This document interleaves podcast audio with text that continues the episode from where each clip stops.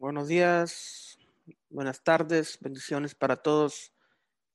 Actualmente estamos siendo censurados en Facebook, no nos permite comentar ni nada en ninguna de nuestras páginas. Em, por lo cual eh, decidí grabar este, este mensaje y, poder transmitirlo después en, en, en video. Entonces, em, vamos a hablar acerca de lo que está sucediendo, acerca de todo esto que actualmente está conmoviendo al mundo, acerca de esta solución, la cual te tienes que poner aquí. No lo voy a mencionar porque la censura está muy fuerte en todas las plataformas. Hay algo eh, en el judaísmo que se llama hayazam. Un hayazam es ver un espejismo dentro de la narrativa bíblica. ¿A qué me refiero? Aquí, está un punto medio. Aquí tengo una A, aquí tengo otra letra A, una letra B, una letra B, otra letra C y otra letra C. Entonces vemos cómo es un espejismo C, C, B, B, A, A. Vemos el espejismo. Esto pasa mucho durante las narrativas de la, de la Biblia, de las escrituras.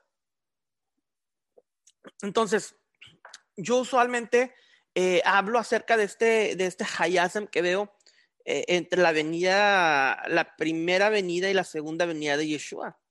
Tenemos la primera avenida de Yeshua, después tenemos eh, estas comunidades que él deja, estas eclesias en griego, congregaciones, sinagogas o, iglesias de este, de este primer siglo, las cuales están todavía perteneciendo a parte eh, eran parte del judaísmo de la época del segundo templo.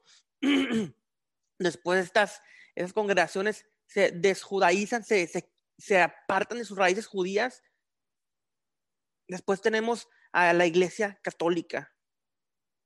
Después de la iglesia católica, vamos a este lado y tenemos eh, Martín Lutero que sale de la iglesia católica y tenemos estas iglesias apartadas de sus raíces judías, pero ya saliendo de la iglesia católica. Y ahora, ¿qué es lo que comenzamos a ver? Estas congregaciones, sinagogas, creyentes judíos y gentiles que están volviendo a enraizarse en el judaísmo de Yeshua, de Jesús. Y después que vemos a esas comunidades totalmente enraizadas en este judaísmo y después vemos la segunda venida de, Yeshua. Entonces, vemos este, este espejismo, este hayazam bíblico eh, durante la historia entre la primera y la segunda venida de Yeshua. Entonces tenemos la primera venida de Yeshua y comunidades del libro de los Hechos que quiero compartir con ustedes. En Hechos capítulo 4, déjenme leer un poco con ustedes, eh, versículo 32 al 37. Y la multitud de los que habían creído era de un corazón y una alma, y ninguno desea hacer suyo propio nada de lo que poseía, sino que tenían todas las cosas en común. Entonces vemos que esas comunidades, de cierta forma, eh, vivían eh, unidas, unificadas, apartadas del resto de la sociedad. Ahora, si esto del Hayasam y esto del espejismo bíblico que vemos que se ha cumplido durante la historia hasta ahorita, eh, ¿es real? ¿Cuál es el siguiente paso que sigue? El siguiente paso que sigue es ver comunidades de creyentes apartarse de la sociedad y unirse en una sola fe, como lo vemos en Hechos capítulo 4. Ahora, ¿qué es lo que causaría que los creyentes tomaran una decisión tan drástica, una decisión que se pudiera considerar eh, de parte de, una secta, una, una decisión muy, muy, muy controversial? Y aquí entra lo que estamos viviendo actualmente en el mundo. Toda esta situación, nadie jamás la, la, pudo, pudo, pudo ver la forma en la que todo esto eh, se desarrollaría. Todo lo que estamos viviendo ahorita, sinceramente, es algo totalmente profético eh, que vemos en el libro de, revelación, en el libro de, Apocalipsis. Vemos eh, un caos mundial, vemos a las personas eh, con miedo, aterrorizadas, esperando la, salvación en aquello que te ponen aquí y no en el Señor. Y algunos dirán, bueno, es que el Señor nos dio la sabiduría, la ciencia para poder hacer el bien. Sí, pero la humanidad también usa la ciencia para hacer el mal. La humanidad también ha usado la ciencia y la sabiduría que Dios le ha dado para hacer el mal. Entonces, ¿cómo podremos llegar o cuál sería el motivo el cual nos llevaría a ese tipo de comunidades aisladas del resto de la sociedad? Y ahorita estoy viendo cuál es, cuál es la forma en la que se pueda desenvolver toda esta situación. Hermanos, en Francia ya, ya han habido huelgas debido al pasaporte de la que te ponen aquí digital. Este pasaporte de la que te ponen aquí digital es un pasaporte que si estas personas en Francia no tienen muestra de que fueron inyectados aquí, esas personas no pueden entrar a sus trabajos, no pueden entrar a ciertos restaurantes, no pueden entrar a ciertas partes. Sí pueden entrar hasta ahorita a supermercados, pero ¿cómo no sabemos que esto eventualmente se va a expandir a decir, ¿sabes qué? El que no tenga este pasaporte no puede comprar ni vender. Perdón. Y vemos un escenario igual de Apocalipsis capítulo 13. Hace un año lo dije, hace un año he estado, he estado hablando acerca de esto, diciendo, después de que nos pongan esta, nos van a poner este pasaporte, nos van a obligar a tenerla, si no, no podemos comprar ni vender. Hace, hace, hace un año que lo he estado diciendo. Y no es porque yo sea un profeta para nada, jamás me he jactado. He cometido muchos errores en, en, mi pasado en cuanto a tratar de descifrar la escritura. Pero lo que sí, lo que les estoy hablando es simplemente lo que está saliendo en las noticias lo que están diciendo las personas responsables de desarrollar esto, lo que están diciendo las empresas privadas, lo que están diciendo los gobiernos, lo que está sucediendo en un, en un eh, ámbito geopolítico y más importante, lo que dice la escritura, es lo que estaba diciendo. Y ahora este pasaporte digital de la que te ponen aquí, también lo están implementando, comenzando a implementar en Estados Unidos. Ayer mi papá me envió eh, el link de cómo registrarte si fuiste esto para poder tener tu pasaporte digital. Algunas compañías como Disney ya están requiriendo que sus empleados estén totalmente la tengan, si no, no pueden trabajar. ¿Qué falta para que el supermercado te exige que la tengas para poder ir a comprar? Chicos y pequeños, jóvenes y ricos, tendrán que tener esto. Y vamos a ser sencillos, ¿cuál sería la forma? ¿A, poco tú, ustedes creen que, que, Satanás, el enemigo, Hasatán, venga y les diga a las personas, pónganse este 666 en su frente y en su mano, tomando Apocalipsis totalmente literal? Nadie se lo pondría, ni siquiera la persona eh, más malvada del mundo se lo pondría. Es algo totalmente racional. Obviamente va a venir por medio de un engaño, por medio de un miedo, por medio de una narrativa creada a un nivel mundial para crear un gobierno mundial.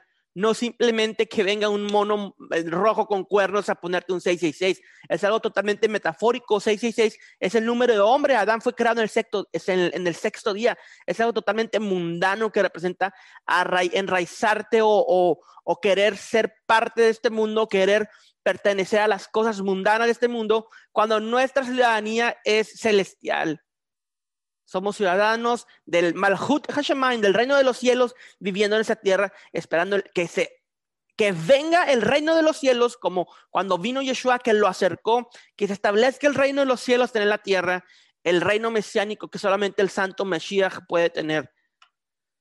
Entonces, esto, esto, esto de la segregación social de una segunda clase social, de unas personas que sí la tienen y otras personas que no la tienen, vamos a ver eh, diferentes clases de personas, las que sí pueden participar en la sociedad y las que no pueden participar en la sociedad.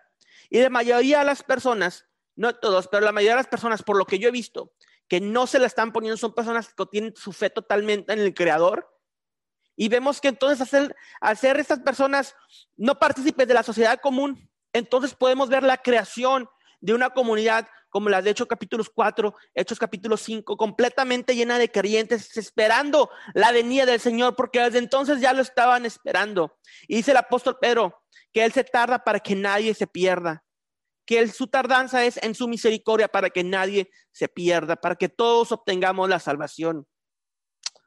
Entonces, Eso es lo que estamos viendo ahorita. El Pentágono desarrolló un chip y esto lo pueden buscar. El New York Post tiene la noticia y otros noticieros. Un chip en el cual te puedes poner debajo de la piel para detectar si la persona fue infectada o no de aquello de lo que estamos hablando a nivel mundial. Entonces vemos que toda esta, toda esa tecnología, todo, todo esto eh, que está pasando a nivel social, tecnológico, eh, espiritual, se está alineando para Apocalipsis 13 para la marca de la bestia. Esto no me cabe duda. No sé específicamente si este, esto que te ponen aquí o este pasaporte de vacunación o alguna otra tecnología en el futuro sea la marca. Lo que sí sé es que son los fundamentos o, o, esto lo es. No podría decir ahorita es esto porque sinceramente no estoy al 100% seguro. Lo que sí sé es que si es pato si, si camina como pato, si parece pato, si es amarillo y si dice cuac, cuac, es un pato. Y si vemos todas las cosas de Apocalipsis eh, reveladas en esto que estamos hablando, entonces, ¿qué otra señal queremos? Yo sé que es un tema muy controversial, eh, incluso la imagen que puse acerca de, eh, la, banda de la que te pusieron, el pasaporte de la que te pusieron aquí, que tú puedes comprobar con un código QR que ya la tuviste, y comparación con lo del, eh, lo del, lo de los números en la mano, que tampoco quiero mencionar porque sé que pueden censurar.